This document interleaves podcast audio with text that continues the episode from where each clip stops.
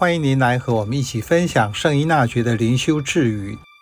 十月十五日，肢体若被扯离其身，则不能活动，也没有感觉，更无生命可言。您看过战争电影吗？片中人们以各种武器相互厮杀，血肉横飞，哀嚎崩溃。断手断脚的场面令人惨不忍睹。抢救雷恩大兵的导演史蒂芬·史匹柏面对观众批评这部电影的画面太血腥了，他回应说：“真实的战争场面就是如此，任何人为的修饰只会让观众更不了解战争是什么。”圣依纳爵参加过战役，被炮弹轰炸断腿，养伤期间，他深深了解肢体和身体的关联性。他将这个经验为我们做灵修解说。一个被扯离身体的肢体，不再从身体取得一点动力、感觉或任何生命。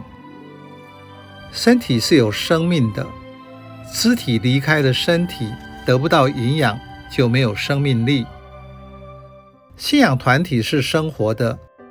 圣保禄用基督奥体说明基督和信友及信友彼此间的关系，就像身体和肢体的关系一样。在具象的肢体中有不同的功能，彼此相互关照，才能发挥效益。彰显天主的光荣。没有活力的信仰团体，只是在一种结构中运作而已，不会觉察和意识所行的圣事礼仪、祈祷、读经的意义何在。所做的只是一种形式。电影《沉默》，那些教友为坚持信仰所做的牺牲，令人感动。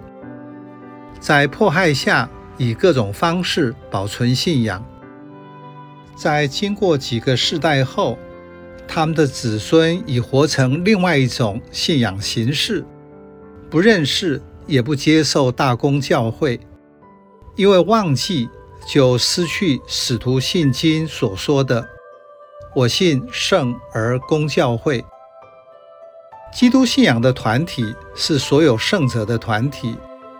使徒信经所宣发的诸圣的相通，不是狭隘的制度性的教会，而是能够让人感受到实质上的归属。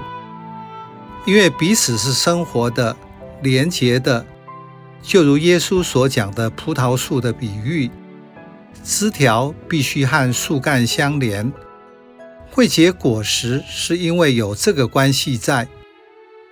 和耶稣相连，生命力自然就会源源不绝。